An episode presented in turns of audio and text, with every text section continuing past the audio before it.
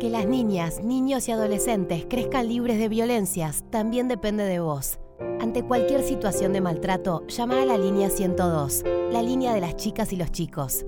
CENAF, Ministerio de Desarrollo Social, Argentina Presidencia. Conversar. Una apuesta deliberada a estar con lesotres, a salirnos de la agenda y trazar otro tiempo posible. Conversar sin la promesa del entendimiento, o más bien con la certeza del malentendido, del desacuerdo, del tropiezo. Conversar como quien se expone al error confiando en la potencia creativa del tartamudeo. Conversar en cuerpo presente como un modo de fuga de la virtualidad, de la distancia, de la ausencia, como forma del pensamiento, de la pregunta, de la duda. Conversar para no cristalizar sentidos, para no pensar por lesotres, si el feminismo es un lugar incómodo y a la vez deseante, rebelde, festivo, conversar tal vez sea el más feminista de los gestos. Somos Leila Messinger y Julieta Greco, y esto es El Deseo de Pandora. La infancia de Lorena Vega transcurrió entre el departamento alfombrado de dos ambientes del barrio de Flores y las máquinas del taller de su papá en Lomas del Mirador. Madre formoseña y modista, padre imprentero y porteño, dos hermanos menores, Federico y Sergio. A los 15, en la primera clase de teatro que tomó, decidió que quería ser actriz. Al principio de su carrera, el papá preguntaba insistente, ¿Para cuándo, Suar? Tuvo papeles chicos en las tiras de polka, pero la carrera de Lorena creció exponencialmente. Participó en más de 30 de proyectos junto a directores como Mariano Tenconi Blanco, Mauricio Cartún, Alejandro Catalán, Matías Feldman, entre otros. Siempre se la puede ver en dos o tres obras en simultáneo. En el taller de videodrama de Vivi Telas gestó Imprenteros, la obra de teatro documental en la que reconstruye el oficio, entrevista a sus hermanos, muestra el video de su fiesta de 15, el álbum de fotos familiar y narra el conflicto que se produjo con sus medios hermanos tras la muerte de su papá. En los últimos años protagonizó en teatro Todo tendría sentido si no existiera la muerte, La Vía Extraordinaria, Las Cautivas y Yo Encarnación Escurra. Y también dirigió Precoz. Actuó en las películas El Bosque de los Perros, El Año del León, La Paz y La Muerte no existe y el amor tampoco, y en la serie El Reino, entre muchas otras. Recibió múltiples premios y en 2022 el Conex como actriz de teatro de la década. Bueno, bienvenida Lore al Deseo de Pandora. Gracias. Estamos re contentas de que estés acá. Yo también. Y bueno, vamos a empezar hablando de imprenteros. En 2018, Maruja Bustamante te invitó a participar de un ciclo temático sobre la familia en el Centro Cultural Rojas y vos llevaste un esbozo de lo que iba a ser después Imprenteros. Eh, ¿Cómo fue el proceso creativo de, esa obra de teatro eh, y por qué decidiste hacerla en el formato del biodrama o el teatro documental? En realidad el proceso tiene varias instancias distintas.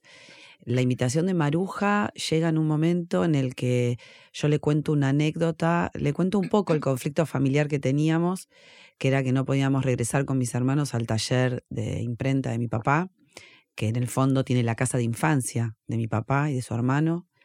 Em, y entonces ella ahí, cuando le cuento que, que, bueno, que mis hermanos, los que son de mi camada, los que no son los medios hermanos, están este, con bronca y con angustia y viendo ahí de qué manera eh, volver a ese espacio.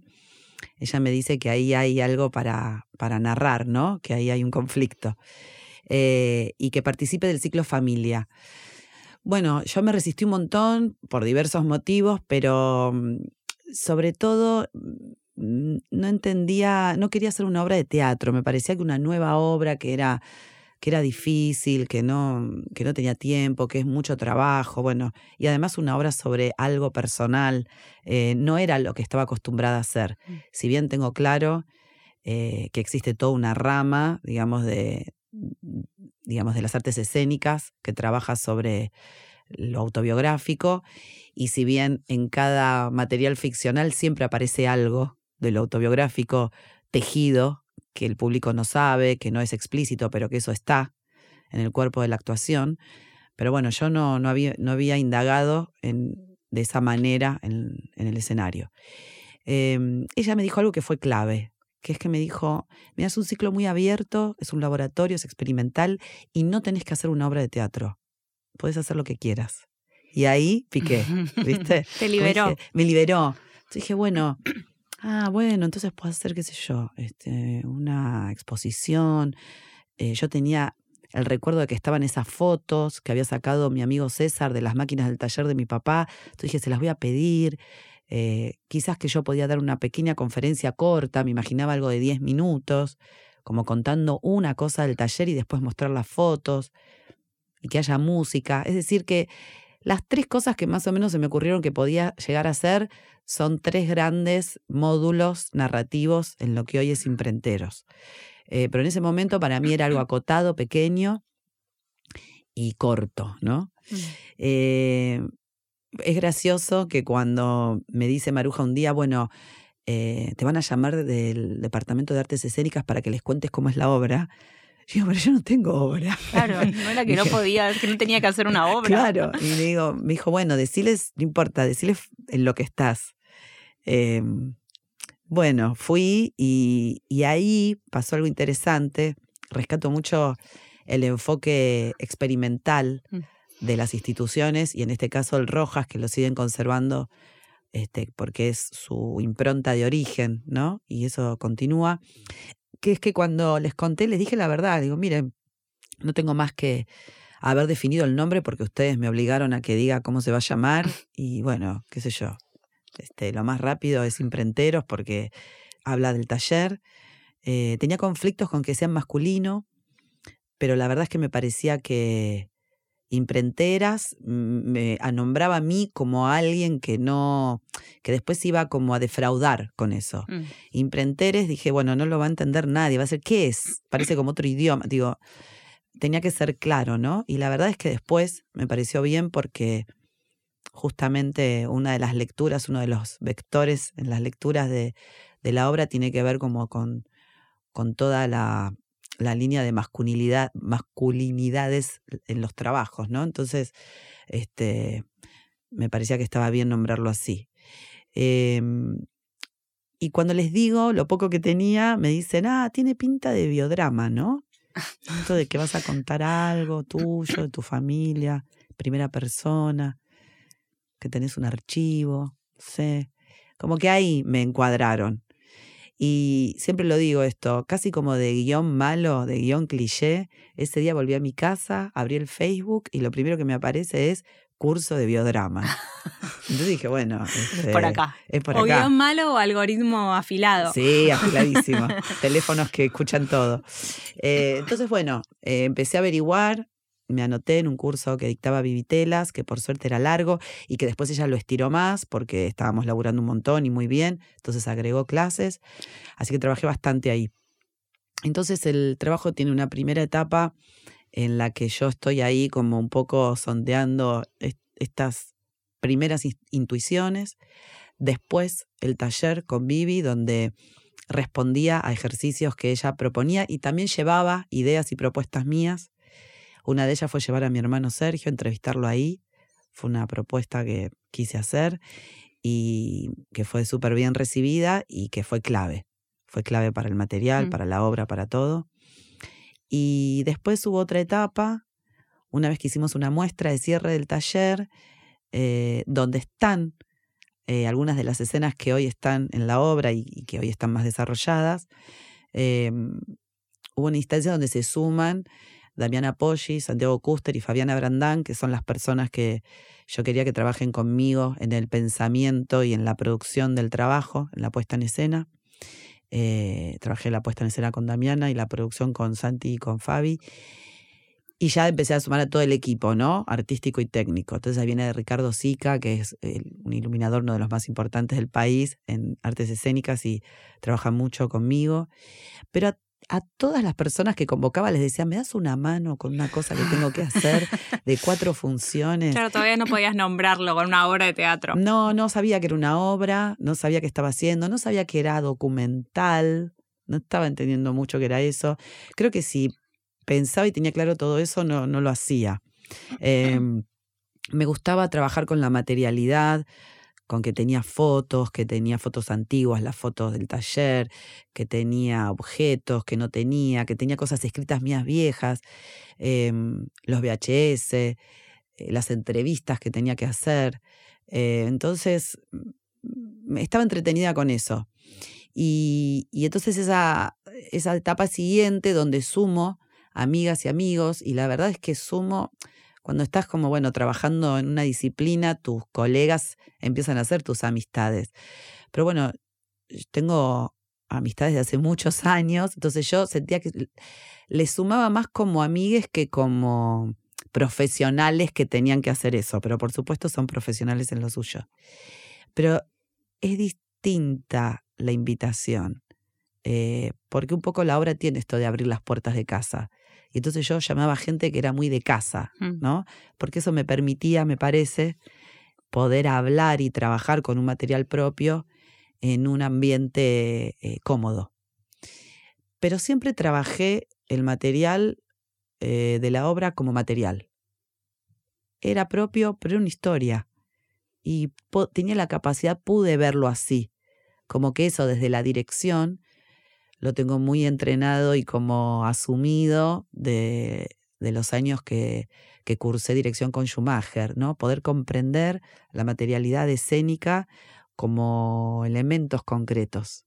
Sacarlos un poco, esto que el mundo del arte tiene, lo del sentir. No es sentir, son cosas concretas, ¿no? Eso se super nota además en la forma en la que vos contás. O sea, tu, narradora de imprenteros es una narradora muy pulida, digamos, ¿no? Como muy despojada en un punto, en el tono que construís. Bueno, ese es otro punto del trabajo. El tono era fundamental, muy importante, al ser una, este, una historia propia, eh, al ser una historia donde hay eh, bueno, un padre muerto, que enseguida puede parecer que rosa como el golpe bajo. Entonces, tratar de esquivar eso es difícil. Eh, pero bueno, hay algo, más allá de estas etapas que les digo, que para mí es clave, que me di cuenta después, que la obra está hecha con un trabajo que yo hice mucho antes de saber que iba a ser actriz. Incluso, y, después, y siendo actriz también, ¿no? Porque incluye una mirada sobre los vínculos humanos, que eso me lo dio el teatro, pero eh, tiene, tiene revisiones y pensamientos y relatos de mucho tiempo atrás. Entonces, sin ir más lejos, el video de la fiesta de 15, donde yo voy narrando en vivo cómo mi mamá organiza, por ejemplo, el vals, es algo que yo hice muchas veces con ese video en casa de mi mamá, juntándome con amigas a mirarlo, o con la familia, o con mi mamá misma presente, a decir, mirá cómo haces ahí, que traes a tal, y mirá cómo agarraste a tal. Y eso producía esa escena, porque es la escena quizás más hilarante de Es la obra, claro. Sí, en familia nos podíamos re- reír de la misma manera. O Mm. sea, pero yo no sabía que eso podía pasar con el público, Claro. ¿eh? porque me parecía que ahí había mucho código interno porque nos conocemos. Mm. Entonces, bueno, nos causa gracia que tal haga tal cosa porque lo conoces. Pero ¿qué pasa con la gente que, que no tiene ese vínculo? Y sin embargo sucede, ¿no? Hay algo muy particular de Imprenteros que, que es una obra que circula mucho, o sea, circula, circuló y circuló en- y circula en muchos teatros y en muchas ciudades, y que a la vez mucha gente la vio más de una vez, ¿no? Como hay un, un regreso del público ahí. Eh, ¿Cómo es ese, es- ese intercambio? ¿Cómo es esa retroalimentación? ¿Qué les pasa a ustedes con el público? Eh, ¿Y qué- pasa con, el- o sea, por qué la gente vuelve a verla tantas veces? Mira, eh, Incluidas que- nosotras. No, yo pienso que es la obra que la gente más veces vio. O sea, toda la gente que conozco la vio más de una vez prácticamente. Sí, tiene algo de encuentro, tiene algo de que nos encontramos, eh, se logra ese clima que es la propuesta de la actuación, del teatro, pero que bueno, que muchas veces pasa que en la práctica cotidiana, bueno, viste la obra y ya está, ya sabes de qué es y pasaste un buen momento y te vas a ver la siguiente, sobre todo en Buenos Aires, que hay tanta oferta y tanta renovación. Acá pasa otra cosa que marida bastante con el tema de lo familiar, ¿no? Que es el encuentro de la familia. Eh, entonces, realmente yo creo que se logra ese clima de encuentro con, que nosotros lo sentimos así, eh, nosotras ahí dentro del, grupo, y que eso se transmite con la gente de la platea. Em, la obra circula mucho porque para mí es una decisión que se mueva, porque para mí el teatro tiene que ser un poco así, en lo posible. Pasa que es muy difícil. Mm. Eh, bueno, cuando haces obras que tienen estructuras muy grandes, que es costoso mover, en nuestro país no hay una, un buen aparato, digamos, de circulación que acompañe a, que las obras este, se mm. viajen y se, se masifiquen. Es, es, muy difícil, ¿no? Por toda la crisis este, económica y también política que, tenemos, que estamos viviendo. Pero, mm, pero me parece importante esa circulación. Primero, es, es un material que está narrando sobre un territorio en particular, que es el conurbano bonaerense, y me parece que tiene que poder hablar ahí también, más allá de que circula también dentro de Cava. Em, pero porque sigue la idea del encuentro, ¿no? Y la idea de la fiesta. Entonces yo voy a los teatros amigos que me van invitando, donde conozco a esta altura, que conozco a muchos, que este, que tienen ganas de que estemos y entonces armamos un poco la fiesta en cada teatro. Pero eso también eh, pasa en el conurbano y también me parece que hay una oportunidad eh, para quien no ve teatro habitualmente em, de ver algo eh, que, que te hace mirar las cosas de otro modo. Entonces es casi como una misión, ¿viste? como lo haría con cualquier obra, pero como esta es la obra que yo dirijo, que puedo decidir de otra manera mm. y que tiene una estructura que no es sencilla, pero de alguna manera es posible de mover, porque incluso, digamos, si no hacemos el flete, en los espacios a donde vamos nos pueden llegar a conseguir los elementos que forman parte de la escenografía. Entonces, bueno, eh, nos ponemos las pilas para que circule. Mm. Y la verdad es que, lo digo yo, pero lo ha dicho Cartoon ya, eh, cuando haces una función y lo ve gente nueva, con que la semilla haya aprendido en una persona, la tarea está cumplida. Y Lore, hay algo para mí que tiene imprenteros que un poco es la respuesta que encuentro a por qué la vemos una y otra vez y no nos cansamos, que es que tiene como muchas capas, ¿no? Como muchas capas. Entonces, em, hay como también muchas capas interpretativas y eso en el libro Imprenteros está presente en un apartado que cuando conversamos con Ley dijimos como que fue la parte en la que nos emocionamos, eh, que es a la salida del teatro que son un montón de cosas que dice la gente, entiendo que en distintas o en distintas funciones y en distintos lugares, eh, totalmente variadas y totalmente em, como inesperadas, imagino, ¿no? Como alguien te pregunta si vos constelás, otro dice esto de eh, vos contás historias, tu hermano es, es, contador y tu hermano y tu otro hermano descubrió que quería ser imprentero el día o que, que era imprentero el día que rompió un contador, como cosas que imagino que para vos eran inadvertidas. Eh, entonces la pregunta es como, ¿qué, ¿qué, les pasa a ustedes con eso que produce imprenteros en, la, en el público?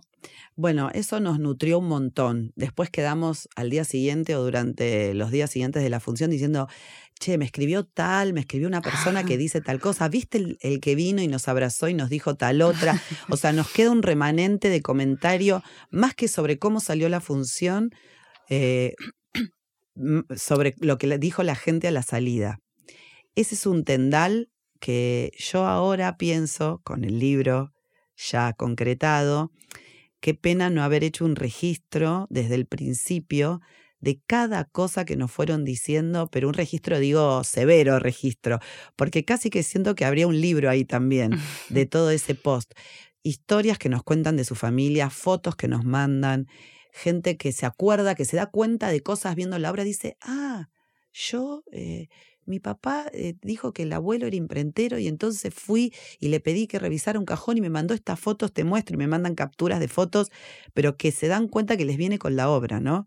Eh, o gente que, bueno, eh, me dice, mira, tengo la misma historia que vos, mi papá era igual, o yo tampoco lo invité a mi fiesta de 15, o yo no sé qué. Em, hay algo ahí que por eso digo que para mí, como decís vos, la obra tiene muchas capas eh, que no solo están cuando la expectás y las vas leyendo, sino que en lo que pasa a través del tiempo, de los días. Y, ese momento del encuentro a la salida, esa especie de tertulia entre la picada y la colgada de fotos, como si el taller se siguiera abriendo, ¿no? Y ahí ya la gente toma el taller más que nosotros arriba del escenario. Em, es un espacio fundamental en el que nosotros lo integramos como ya parte de la apuesta. Bueno, después hay que ir a la salida y estar con la gente colgando las fotos, intercambiar, hablar, porque aparecen historias. Apareció un chico con una máquina de imprimir tatuada acá en el brazo. ahora que te escucho, me acuerdo que además vos también actuás en el público de Mariano Pensotti, y esto es un poco como esa, ese después, ¿no? Como que, cómo impacta una obra de teatro en, en el público. Sí, esa es la, hipótesis que maneja Mariano ¿no? en su propuesta audiovisual, eh, cómo la ficción eh, también hace una operación en el espectador y cómo la vida de la gente que va a ver eh, una película o una obra de teatro después empieza también a tener un rebote de eso que, que acaba de ver. Lore, y en el libro, que recién lo nombrabas, es, un libro que tiene como también muchas capas, ¿no? Está, el guion de la obra por lo pronto, eh, están las imágenes, em, eh, hay una conversación entre Sergio y la editora del libro, eh, hay textos tuyos, digamos, es un libro que tiene como también como un montón de complejidades ahí. ¿Cómo fue, ¿Cómo fue esa decisión de escribir el libro? O sea, ¿cuándo apareció eso? Que además como todo el tiempo está esta idea de que parece que es el, como el final de algo, ¿no? Como el moño, la velita de la torta. Em, ¿Cómo fue ese proceso de escritura y cómo sentís vos que es distinto del, de la obra? Sí, eh, mira, yo primero tenía la idea de publicar el texto porque em, en el inicio, cuando bueno, la obra eh, hace esas cuatro funciones iniciales dentro del ciclo experimental, pero se llenan, pero a la gente le encanta. El Centro Cultural dice sigan, porque hay gente que pide que quiere venir. Bueno, agreguemos. Bueno, los invitan del FIBA. Bueno, hagamos. Bueno, los invitan. Entonces dijimos, bueno, acá hay que continuar, pero yo no, no sabía qué rango, qué tiro tenía las ganas de participación de mi hermano, sobre todo el que está en vivo, en persona, de Sergio, que no es gráfico y no es actor. Al día de hoy podríamos decir que es, actor, y es, un gran actor. Es un gran actor. Y además muy fachero, lo comparan o con este, Benicio del Toro o este, ¿cómo se llama el español? El de Penélope Cruz. Ah, eh, eh Viravent. Eh, Antonio no, Viravent. No, no, Viravent es argentino. No, eh, no, Javier Bardem. Javier Bardem, está parecido, Javier Bardem. Eh, todos potrazos. Sí, sí, todos churrazos. Bueno, es actor, pero en ese momento no teníamos claro, yo, yo no sabía qué destino podía tener su, mm. sus ganas, su participación. Entonces dije, bueno, ya sabemos que el teatro es efímero. En un momento las obras terminan. Esta obra quizás termina antes que cualquier obra, porque es un experimento. Eh, bueno, por lo menos que quede el texto, que quede algún registro. Y, y entonces empecé con esa idea. Y bueno, por medio de amigues, llego a Gabriela Lack, de Documenta Escénicas, que es una editorial cordobesa, que se dedica específicamente a literatura y teatro. Mm. De hecho, eh, documenta allá en Córdoba, está en un espacio que es un teatro y un editorial, ah, todo junto. Eh, ahora definitivamente ya editorial. A partir de la pandemia han cerrado el teatro y tomaron todo con la editorial. Bueno, ella viene trabajando eh, materiales escénicos con un abordaje mucho más amplio que traducir lo que se hizo en el teatro en el papel. Como a partir de eso, abrir todo un mundo. Y eso fue lo que ella nos propuso. Ah. Entonces, ahí em, yo me entregué a la aventura, a hacer algo nuevo. Para mí es la primera vez de hacer un libro, de hacer un libro sobre algo propio, de hacer un libro de esta manera, con esto que vos decías, ¿no? Con diferentes entradas a mm. la historia, desde diferentes puntos, eh, con mis hermanos. Acá sí, ellos están desde el principio a diferencia de la obra de teatro, siendo conmigo parte de las decisiones, de, eh, llevando adelante el objetivo, el proyecto, no sé, aplicando los subsidios y poniéndonos los tres como representantes. Digo, empiezan a pasar otras cosas eh, más asumidas en relación a, a, seguir creando eh, juntos. Y, Y eso, bueno, es una revolución para mí y para ellos también. Entonces, em, en un momento, Gabriela me dice que, que, ella cree que yo tengo que escribir más. Eh, porque era primero hicimos una instancia de, tuvo también muchas instancias el trabajo del libro. Hicimos una residencia, nos fuimos a Córdoba y estuvimos ahí una semana, eh, viviendo en una casa en, el campo, trabajando con, con Gabriela y con una colaboradora de ella que es Carla Ciarapica que fue la correctora del libro, y fuimos con mis hermanos y también con un equipo de cine que son los que eh, filmaron el documental que cuenta cómo se hizo el libro. Es decir, que esto va a estar contado en una película. es una eh, que infinita. Sí, es infinita. Yo pensaba, ¿y qué? ¿Hay algo después del documental? Ya empecé a pensar, bueno, por ahí un local donde vendemos el libro y ya, y proyecto la película. Y los trajes. Eh, sí, quizás eso, vamos por el lado de la indumentaria. Em, entonces, ahí trabajamos como muchos ejercicios, revisando fotos familiares, pensando en momentos del libro y demás. Pero después en un momento ella me dijo, tenés que escribir y tenés que escribir más, eh, que aparezca tu voz, que aparezcan más relatos. Y bueno, ante esa invitación me animé. Yo estaba trabajando, viste, escritura autobiográfica eh, con Mariana Masover, que ha sido como clave para mí, eh, para poder animarme a escribir. Y bueno, muchos de los textos los escribí en su taller y después eran trabajados en el ámbito de la editorial, ¿no? Pero el germen, el origen, la matriz de varios de ellos, el de mamá con el vestido de la hija del embajador, mm. el de mi papá cuando mata el primer chancho, em, el de la bolsa con las fotos de mi papá que mi mamá quiere que tire a la basura. Bueno, este, varios de esos salen primero en el taller de Mariana. Bien. Eh, Lore, en la obra em, hay como un juego en que tus hermanos que no son actores los pones a actuar eh, y vos que no sos gráfica un poco te transformás, devenís imprentera, ¿no? En, en, el transcurso de la obra. Eh, y de alguna manera la asociación esta Lorena Vega y Hermanos, que recrea como esta cosa de un destino con, con un oficio, em, sigue vigente y ustedes, aunque han perdido, digamos, entre comillas, porque hay una parte que no sabemos de qué pasa con el taller en efecto, pero en, el relato han perdido ese, ese espacio físico, ustedes recrean como un taller en forma de teatral, ¿no? Tienen un taller de teatro o, producen un taller de teatro. Eh, ¿Alguna vez lo pensaste así? No, me fui dando cuenta después con, con el trabajo hecho, la verdad. Em, el, trabajo hecho me reveló muchas cosas, entre ellas eh, una herencia que sí conservo de mi padre, que es el amor al trabajo artesanal, que, que no sabía que, que, eso venía de ahí, ¿no? Que si bien yo me dedico a otra cosa, es un trabajo artesanal el que hago y, y con la obra, digamos, pude entender, comprender eso y, y es una reconstrucción importante eh, para mí, por ejemplo, ¿no? Eh, que, que, bueno, que narro, que he perdido lo poco que me podía dejar mi padre, este, no lo tengo. Entonces, bueno, de alguna manera entender que me dejó algo muchísimo más grande que constituye mi identidad, porque es a lo que, porque fue lo que me eh, condujo a mi vida, ¿no? Poder dedicarme a un oficio que amo y entregarle todo. Entonces, por ejemplo, eso me lo reveló la obra.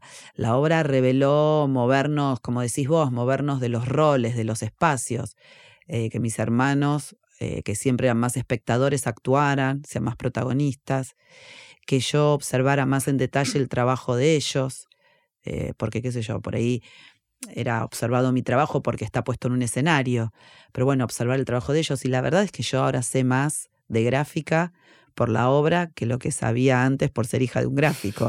¿Entendés? Como que ahora me quedan más claros los espesores de los papeles, las tramas, eh, los colores.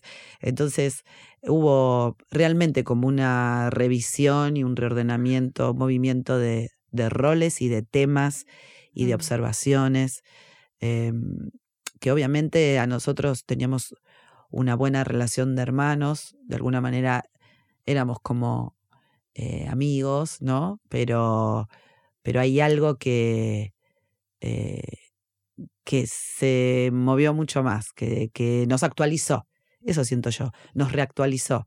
Es como reconstruir un vínculo desde la adultez también, ¿no? Con los hermanos. Sí. Que no es igual que el de la infancia. Exacto, sí, como si hubiese, ya no era, viste, como la historia Mm. eh, que nos tenía como per se, como bueno, sí, este, los hermanos que sí, son hermanos y se llevan bien. Algo que hoy por hoy nos encontró. Y algo feliz, ¿no? Y Lore, en esa, en, en esta obra que también es sobre los hermanos, porque bueno, Sí. por esto que decíamos, eh, la obra empieza con la historia, o sea, no voy a spoilear nada, pero porque ya la No mucha importa, gente se la vio, puede, se puede pero nombrar la obra empieza, Porque las obras, hasta que no las ves, sí, aunque digo, te cuenten, aunque te cuenten, te cuentan el argumento de una película, pero hay que hacer la experiencia de verla porque cómo brilla, cómo se ve, cómo mueve es otra cosa. O sea que. bueno, no pasa decir. nada, voy a Mucho contar y más no- que el argumento. Sí. sí. No, la obra empieza con, con vos contando que tu papá se murió y que tus medios hermanos, o sea, los medios hermanos de ustedes, eh, se cambiaron la cerradura y nos dejan entrar. Mm. Pero después hay algo que con Juli nos preguntábamos, que es que eso no vuelve a aparecer en la obra, no es un, digo, no se trata de eso, no se trata de los medios hermanos ni de qué pasó después con el taller. ¿Fue una decisión tuya eh, correrse de ahí, o sea, hacer esa omisión narrativa? Sí, sí, es una decisión narrativa. Sí, sí. Em, bueno, ahí hay operaciones escénicas, ¿no? Como decisiones narrativas y operaciones escénicas. A mí me parecía que lo que estaba tomando fuerza para poder hacer avanzar la obra es que yo busque recursos que me ayudaran a demostrar que yo tenía derechos sobre ese espacio y que era injusto lo que había pasado. Eh, entonces, lo que trato de hacer a lo largo de la obra es distintas maniobras eh, para poder dar cuenta de que ese espacio me pertenece, Mm. que yo tengo que poder hacer el duelo ahí, que nadie tiene el, el derecho a arrebatarme estar en un lugar donde estuve toda mi vida, o en todo caso lo tendríamos que haber charlado un poco más. Claro. Entonces, esa me parecía que era la operación que iba ganando, que, me, que iba llevando hacia adelante el relato. eh, pensando siempre en la renovación perceptiva, ¿no? Federico, que es el que aparece en la entrevista filmada, dice, dijo el otro día en la presentación, en una de las presentaciones del libro, eh, bueno, yo no quería estar en vivo, ah, porque le preguntaron, ¿te arrepentís de, haber- de no haber estado en vivo? y él dijo, bueno, no tanto, porque creo que fue mejor para la obra. Y tiene razón, este, su resistencia a no estar en vivo a mí me ayudó a tener que resolver de un modo que genera una muy buena renovación perceptiva, porque si yo entrevistaba en vivo a dos hermanos, por más que dijeran cosas distintas, hay algo donde eh, visualmente un poquito iba a pesar. Y me parece que de pronto ir a otra escala, en una pantalla gigante, él en otro momento, bueno, eh, permitía otro juego. Entonces, eh, mm, creo que eso es lo que va tejiendo hacia adelante. Eh, sí, sí, es una decisión eh, no volver sobre ese enunciado inicial. Es un esquema también narrativo, ¿no? Es un esquema de guion. Sí, y además eh, dos cosas. Por un lado, esa resistencia Muchas de... Perdón, yo soy fanática de Imprentero. Yo también he sabido. Yo salí de ver, yo le dije a Leila, yo no soy una persona que le escriba a alguien después de ver algo y le diga, me gustó mucho lo que hiciste. O Yo sea, a veces lo hago, pero no es eh, que no me sale instantáneamente No es tu así, de no soy tan habitual. cholula.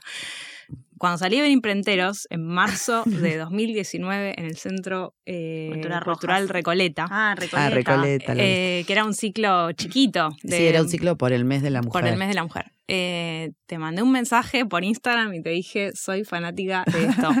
Necesito más. Bueno, eso Em, pasa con mucha gente que tiene el impulso de conectar y de decir, que es como el efecto que decíamos antes, ¿no? Como lo que pasa en la tertulia al final de la obra y después va teniendo un rebote a lo largo de los días. Bueno, eh, dos cosas. Uno, eh, tu hermano Fede en esa resistencia me parece que es súper interesante porque es muy, vuelve un personaje muy, eh, como redondo, ¿no? Porque esa resistencia de aparecer después se replica en su resistencia de nombrarse gráfico. Sí. Eh, como esta cosa de, no, no, yo, yo no. Y después como él diciendo, sí, hice algunos trabajos, me salieron bien. Como una cosa de... Sí, sí, sí. Su Eh, contradicción es muy interesante, muy jugosa. Sí, Sí, sí, forma sí. un personaje interesantísimo. Eh, bueno, y la otra no me la acuerdo. Ah, no importa, ya va a venir. pasamos a. Salimos sí. de emprendedores, sí. Eh, en todas las entrevistas que te hacen en los últimos años, siempre eh, aparece que estás en cartel en dos o tres o más obras, o filmando una película, o dirigiendo, eh, etcétera. Eh, esa composición compleja, digamos, de- de estar en distintos lugares, eh, ¿cómo lo haces? ¿Cómo te preparás? Sí, eh, estar en varios proyectos a la vez no es algo mm, individual, me parece, sino que es un modo, una práctica de, de la gente de las artes escénicas, por lo menos de Argentina y mucho en Buenos Aires, ¿no? Por la cantidad de cosas que hay para hacer, por, em, por la situación de estar sobreviviendo y teniendo Mm. que llegar a articular em, un sueldo posible. em, porque en estos últimos tiempos, a partir de la pandemia, se armó mucho desajuste con respecto a los proyectos que tenían que salir y se vieron suspendidos y entonces de alguna manera empiezan a tener que resolverse desde la apertura, eh, desde la nueva apertura de estos últimos de este último año. Entonces todavía hay gente que te dice, no, esto es algo que iba a estrenar antes de la pandemia. Entonces están conviviendo proyectos que por ahí iban a ser de otro momento. Entonces, por ejemplo, Las Cautivas, la obra de Mariano Tenconi Blanco que hicimos en la Ribera y después en la Sala Casa Cubierta del San Martín, era una obra prevista para antes de la pandemia. Entonces, como no se hizo en ese tiempo, ahora cuando sale, bueno, está al mismo tiempo que también que otras obras que por ahí siguen su camino porque siguen funcionando, porque se siguen necesitando, porque las- la gente las sigue viendo. Entonces, hay como para mí un componente que es más coyuntural, que es más del, modo de trabajo que tiene nuestra disciplina, que es un trabajo freelance, muy mal pago, eh, mm, muy poco apoyado, con muy poca estructura, eh, y sin embargo de una escala artística y de una sofi- sofisticación Enorme. eh, enorme. Mm. Eh, mucho esfuerzo en que, en que eso esté así. Hay mucho trabajo, mucho esfuerzo para que el trabajo sea tan bueno. Hay, bueno, una muy grande y enorme tradición de actrices y actores buenísimos y de maestros y maestras buenísimas. Eso, para mí ahí hay una clave en, la, en el entrenamiento, las maestras y los maestros de teatro, que son los espacios más importantes y más interesantes, los laboratorios y las escuelas. Em, y, y- y el- la pulsión de hacer, ¿no? Y ahí es donde entra por ahí algo más personal, que bueno, después yo tengo una característica en relación a, a estar inquieta, a querer hacer, a- al vínculo con la gente, a lo social, a los espacios de reunión, a- a mirar la actividad como un lugar de autoconocimiento, digamos, de investigación y de, mm, digamos, que van más allá del- de la cuestión artística en sí, sino que me parece que son lugares donde indagamos sobre nuestra condición humana. Mm. Y ese enfoque hace que después, bueno, vayamos articulándolo en un material escénico. Pero sobre todo cuando doy clases, eh, lo que invito es a eso, a que nos encontremos como sujetos a ver de qué se trata esto de vincularnos. Y después van tomando forma, viste, los laburos. Entonces, e- es una combinación de todas esas cosas la que me parece que hace que se- e- estar en múltiples eh, eh, proyectos.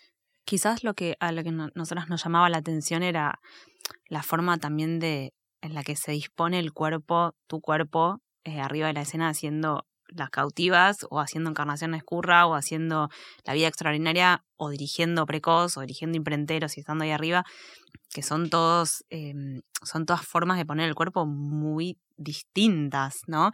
Y que requieren un montón, que entiendo obviamente que es el trabajo de los actores y las actrices, pero bueno, como había algo ahí y pensábamos si no si no tenía que ver también con, que es lo que vos decías hace un ratito, pero con esta idea de componer de manera artesanal cada uno de los papeles y cada una de las puestas y, y digo, y esto que vos lo decís en muchas entrevistas, ¿no? De esta forma de poner el cuerpo, bueno, que es como si yo me imaginaba como si estuvieras, viste, tejiendo cosiendo algo a mano. Sí, el trabajo es artesanal, es así puntilloso, como decís, de tejido fino y pequeño, de trazo pequeño.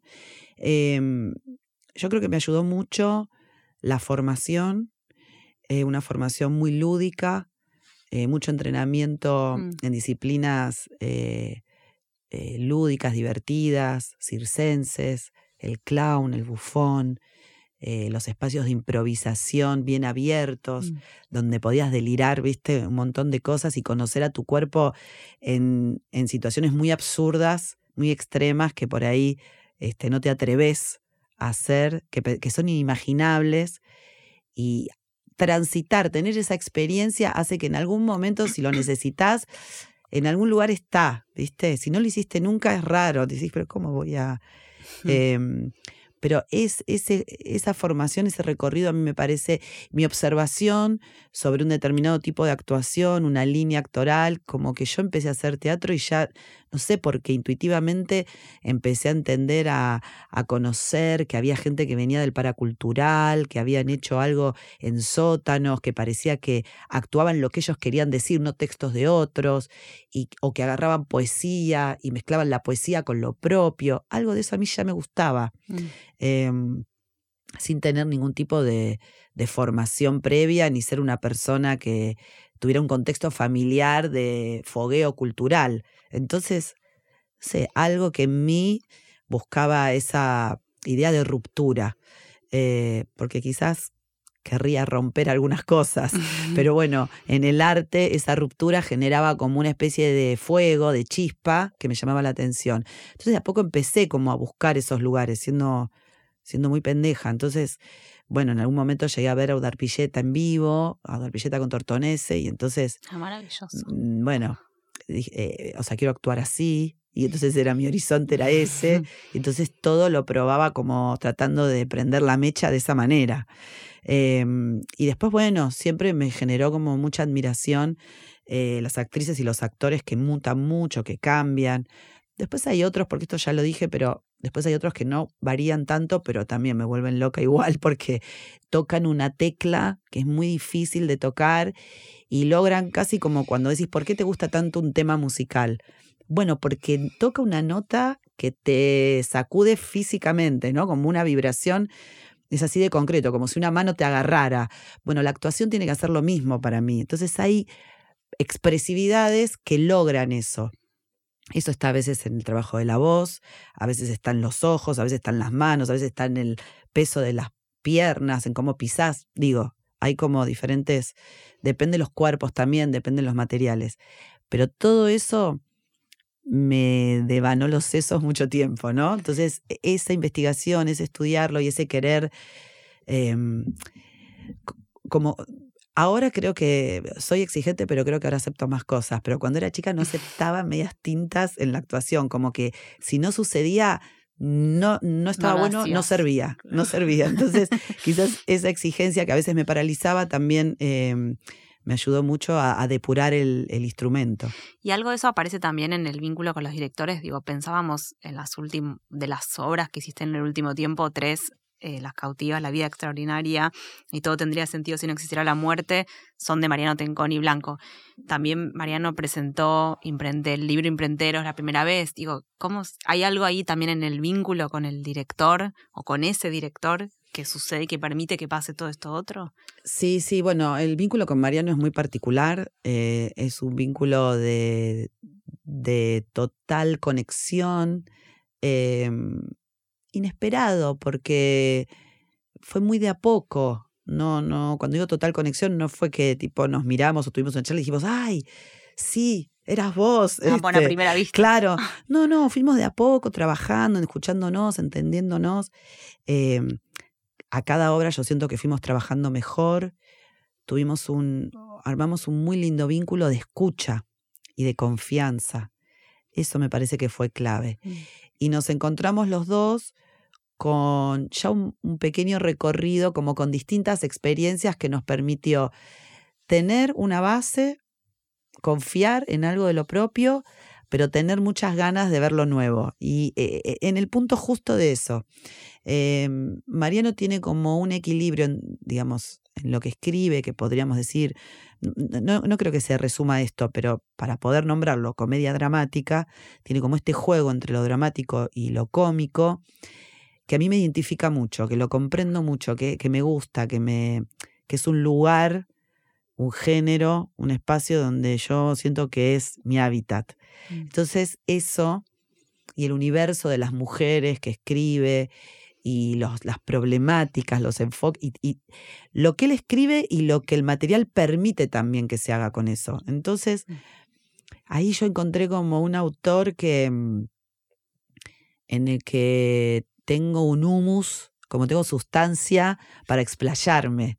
Él me deja ir con lo propio y me da mucho de él para que yo tenga mucha base. Eso sucede. En las cautivas, realmente yo trabajé con una comodidad, eh, porque yo sé que es un material muy resonante y un personaje que captura mucho, el de la mensajera, tiene mucho mérito este, lo que hace Mariano con el arco del personaje para que eso suceda. Eh, hay ahí como, como si fuese también una especie de, de trenzado de Romeo y Julieta, ¿no? En, en esa historia. Pero, pero también hay algo de lo que a mí me pasa con ese material que fue trabajado muy, como decís vos, en detalle, pensando, bueno, a ver cómo entreno la voz, esto tiene que sonar distinto, tiene que sonar más grave, tiene que conectar con la tierra, lo tengo que probar, cómo voy a pisar, cuáles son las imágenes que me vienen para hacerlo, cómo la veo a ella, cómo ella dice esto, bueno, miles de cosas que iba pensando, pero iba como tranquila y no iba como, bueno, ahora vamos a hacer este otro golazo, o vamos a hacer el nuevo gran personaje. No estaba en esa frecuencia. Es que cuando decías adentro. hace un ratito lo de, mm, no lo decías con esas palabras, pero como lo del en- entrenamiento actoral, ¿no? Como esto, cuando hablabas de formas de pisar, formas de mirar, formas de poner la voz, no podía parar de pensar en ese personaje. Sí, porque el personaje, o sea, alguien que te conoce, cuando yo te vi ahí, dije, ¿cómo hace? Es otra persona. Esta no es Lorena. O sea, es otra voz, pero es otra voz a un nivel tipo, grosero, o sea, como otra voz. Eh, esto de cómo pisar, el cuerpo, cómo está puesto. eh, la justo dijiste pisar, mirar y voz, y me parece que son las tres cosas que Sí, ese quizás personaje. porque lo tengo ahora presente por ese personaje, ¿no? eh, y mm, es impresionante. O sea, me parece que tal vez esto que decís iba tranquila tiene que ver Mm. con que, bueno, había como una espalda para hacerlo muy. Sí, a ver, yo no sé si decir, nunca estás tranquila cuando estás trabajando algo y siempre el desafío cada vez es si lo vas a lograr, si lo vas a encontrar, porque hay una gran diferencia entre que el espectador crea en lo que ve o entienda lo que ve. Hay que lograr que crea lo que ve, porque entender, bueno, sí, ok, entiendo, pero pasa, pero si vos crees en lo que pasa, se genera otra dimensión en los que estamos en el lugar. Para que eso pase, eh, me, te tiene que habitar lo que estás haciendo. Mm. Lo tenés que te tiene que habitar. Entonces, nunca sabes dónde está la perilla. En esta obra, por el estilo que tiene, por, lo, por cómo juega estéticamente, es más expuesto el dibujo. Eh, en una obra realista, digo, por ahí ese armado eh, no se ve tanto hacia afuera, pero tiene que estar interiormente. Em, son como, no sé si pudiera como hacer una analogía, el cuerpo como un instrumento que tocas, como una guitarra, ¿no? Como, pero como si fuesen cuerdas adentro, cuerdas internas que vas ajustando con clavijas, ¿viste? Tenés que tensar las cuerdas o aflojarlas o moverlas, no sé, es ese trabajo permanente, pero no es un trabajo tuyo solo. o sola. Es un trabajo que haces, em, eh, por supuesto, con, con quienes estés actuando, con tus compañeras o compañeros de obra, pero mucho también este, con el espacio, con el espacio. Y el espacio está hecho no solo por la escenografía, está hecho por la luz, por cómo entra la luz. El otro día hablábamos justo de las cautivas y hay en Casa Cuberta y también en Uruguay, donde estuvimos ahora, eh, Mati Sendón, que es el iluminador de las cautivas y también de la Vía Extraordinaria, que es junto a Ricky Sica, que lo nombré antes, el otro gran iluminador mm. argentino, brillante, hace un efecto en la última entrada de Mensajera, cuando entra con la corona de plumas, eh, que ya habló con las fuerzas superiores, eh, un efecto de estrellas sobre el público y ah. una luz que entra, o sea, se mueven esas luces, se mueven las estrellas hacia el público y se mueve una luz hacia mensajera que es como una luna. Mm. Todo ese pasaje a mí me ayuda a hacer algo en la mirada que me ubica por cómo me da la luz, por cómo veo que se mueve el espacio a través de la luz, para entrar en esa especie de noche de confesión.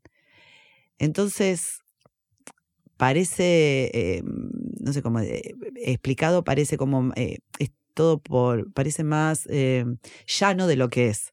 Pero en el momento es la diferencia entre tener una ventana abierta y que te entre aire, a estar con la ventana cerrada y que te, estés ahogando. Es, otro, es otra temperatura. Y entonces el cuerpo vibra de otra manera. E, eso permanentemente. Y así distintos ejemplos. Por ejemplo, en Precoz, que Rodrigo González Garillo haya podido concebir ese espacio con el nivel de síntesis que se necesitaba en una obra que sucede mm. en 20 locaciones diferentes. Para poder armar solo una y que en esa se puedan contar todas esas adentro de la casa, al borde de la ruta, adentro del manicomio, adentro del hospital, eh, en la puerta de la, casa del amante, en la escuela, en, el en, el auto, en la montaña. Digo, mm y, que, eh, y que a la actuación eso le sume, no le genere un ruido. Claro. Que a la actuación le, venga bien estar en ese lugar y cada vez sienta que sí, que está en cada uno de esos espacios. Es muy difícil hallar esa síntesis y está directamente hablándole a la actuación, está tocando el cuerpo, aunque no lo toques literalmente. Entonces, todo eso es parte de la maquinaria y del menjunje escénico que está en operación para que la actuación eh, suceda y suceda en términos de creencia y no de, del contar, ¿no? Del narrar. Hermoso. Bueno, eh, última pregunta. Sí. Eh, cuando vino Vale Lois a este podcast el año pasado, en la anterior temporada, hablamos un montón de la vida extraordinaria, estaba en ese momento en cartel y nosotros la habíamos visto por vos la habías visto por segunda vez, las dos vimos por segunda vez. Eh, vemos muchas, reiteradas veces tus obras, evidentemente. Pero ustedes son eh, estudiosas, por eso. Sí, somos nerds. Eh, investigadoras. Bueno, es una obra que habla mucho sobre la amistad. En ese momento nos contó Vale que, mm, primero nos contó algo que no podíamos creer, que es que Mariano Tenconi Blanco escribió esa obra para otras actrices. Sí. Tremendo. Real. y que las convocó por... Indignante. No quiero ni saber, mira. Ni saber, no hablemos de de las novias anteriores. No, claro. Eh, y que las convocó por separado, pero que para ustedes ah, llegó como en el momento justo. Em, ¿Cómo fue para vos eh, ese reencuentro con Valeria y qué significó trabajar con ella? Fue un reencuentro importante. Yo tenía temor, pensaba que podía ser difícil. Em, y es verdad que fue un poco difícil, pero no fue difícil en términos de de nuestro vínculo. No es fácil actuar un monólogo después de Valeria. Claro. O sea, entonces em, ella hace su primer diario íntimo que tiene un nivel de eficacia desde la escritura y con la actuación de ella y con lo que diseñó sonoramente Ian Schifres, que es como una exquisitez total. Entonces lo ensayaban y era un gol atrás del otro en cada ensayo. Y mi diario eh, era, en el texto original es más largo. Y, y, por ejemplo, algo de estructura, ¿no? En el de ella se cuenta un asunto. En el mío se cuentan varios asuntos. La madre, el novio eh, noruego, eh, el hijo del farmacéutico. Digo, hay varias cosas, un viaje a la Antártida. Mm. Se ramificaba mucho más. Entonces, era difícil ahí un poquito el foco. Y yo lo dije explícitamente. eh, ayúdenme con esto, revisémoslo seriamente, porque yo no puedo salir a la hora y media de obra, eh, actuar sola después de Vale, donde acaba de romperla, y que la gente diga, uy, todavía tengo que ver a esta.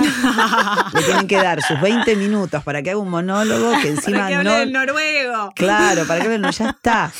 Eh, y entonces se trabajó mucho, de verdad. Se trabajó, Mariano reescribió un poco el monólogo, eh, se trabajó mucho la idea sonora que tenía que renovarse.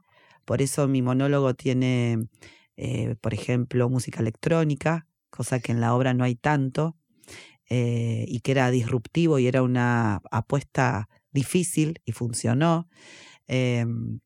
Eh, bueno, etcétera. Igual te quiero decir que Vale dijo que a las dos les pasaba, que a ella también le pasaba con tu monólogo cuando ella escuchaba afuera, antes de entrar para su segundo monólogo, que le No, pasaba lo mismo. Ella muy abiertamente siempre chequea si a ella le aplauden y a mí no. Eso.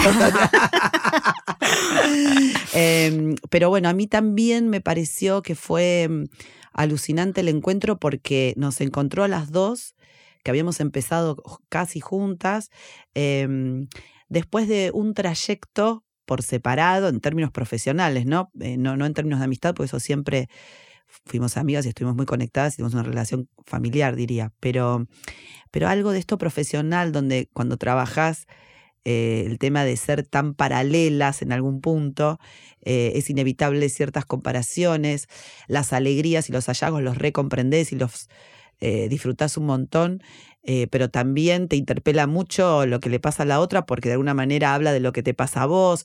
Todo ese juego eh, empezó a tener otro lugar para nosotras.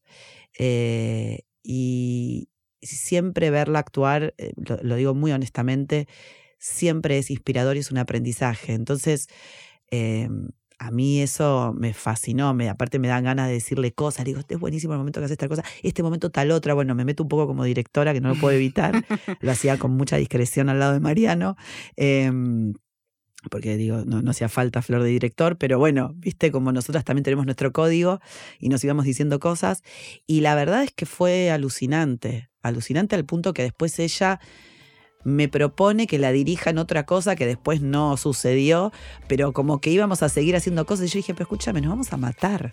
O sea, tantas horas juntas nos vamos a matar. Y ella me dijo, no, yo no me separo más de vos. Ah, Así que sí, muy hermosa experiencia. Muchas gracias, Gracias, Lore, Lore. por venir. Gracias por A haber ustedes, venido. a ustedes los amo. Esto fue El Deseo de Pandora. Conducción y guion, Leila Messinger y Julieta Greco. Producción audiovisual, Vera Ferrari. Edición de sonido, Estudio Red. Arte, Florencia Merlo. Dirección de Anfibia Podcast, Tomás Pérez Bisón.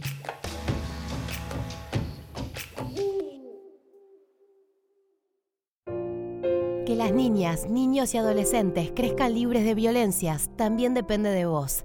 Ante cualquier situación de maltrato, llama a la línea 102, la línea de las chicas y los chicos. CENAF, Ministerio de Desarrollo Social, Argentina Presidencia.